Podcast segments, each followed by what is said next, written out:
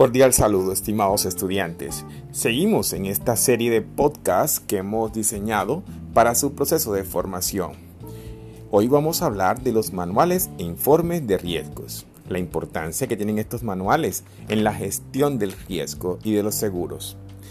Lo primero que se debe tener en cuenta en los manuales e informes de riesgo es la elaboración del manual e informe de riesgos.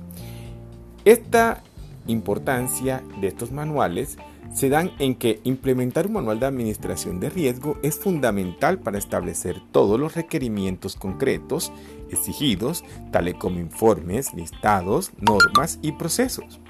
El proceso de implementación exige de un esfuerzo de la organización y de una asociada a un costo que tiene esta implementación.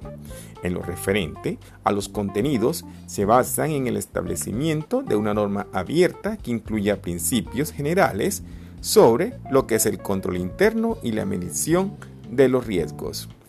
Es importante tener en cuenta que lo ventajoso de este tema es poder utilizar parte de la estructura actual teniendo en cuenta los requerimientos mínimos en el control exigidos.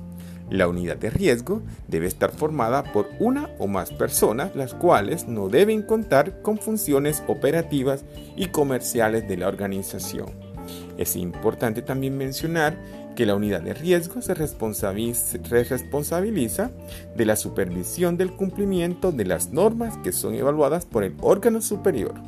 Asimismo, se analiza una constante revisión de los procesos y sistemas relativos al control interno contable y el seguimiento de la gestión de riesgo y reclamaciones.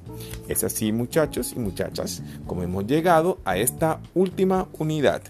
A todos ustedes les deseo éxitos en la evaluación final del curso, la cual van a encontrar líneas más abajo aquí en la, aquí en la plataforma. Cordial saludo.